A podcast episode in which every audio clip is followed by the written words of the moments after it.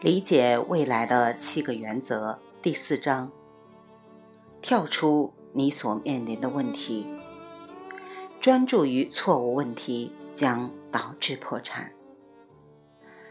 在历来股价急剧下跌之际，一家才成立一年的新公司仍沉浸在新上市的活跃气氛中。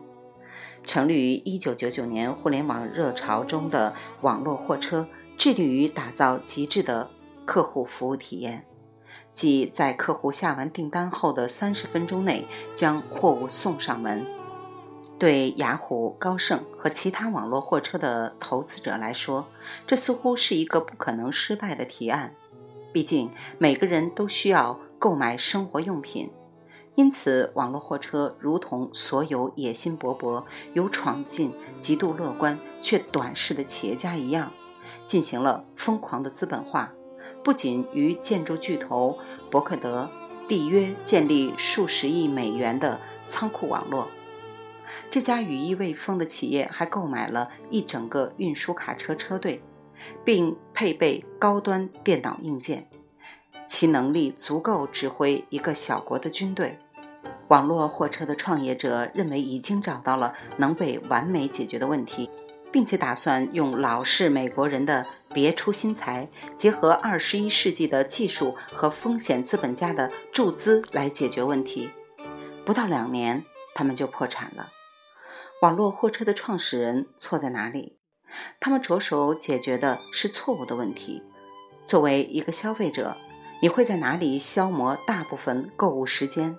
很可能你会在商店缓慢踱步。试着找其需要购买的全部生活用品。大多数人并不是真的介意开车去商店，而且一旦我们进入商店，时间就被耗尽。要解决这个问题，有一个低成本、因此商业上可行的方法：让客户根据需要在网上下订单，然后由商店为他们配齐所有货物。而客户所要做的就是开车到商店门口将货物取回家。与其供养昂贵的卡车司机和司机穿越不同的地区，还免不了会碰到由于顾客忘记预约或不在家而延误运送时间，以及其他困扰网络货车这一类公司物流的问题，还不如雇佣店内采购人员，通过通讯网络。将它们与订单系统建立联系，这个模式能起作用吗？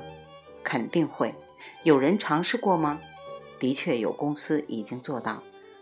俄勒冈州波特兰市的新四季公司就已经实施了该系统，并且运行良好。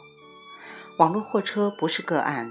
在互联网泡沫后的二十一世纪头几年里，许多公司触礁都是因为专注于解决错误的问题。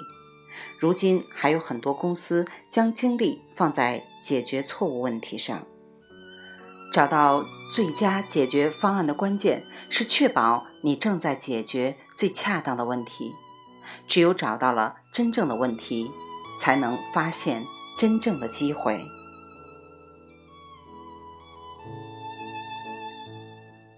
未完待续，来自清音儿语子清分享，欢迎订阅收听。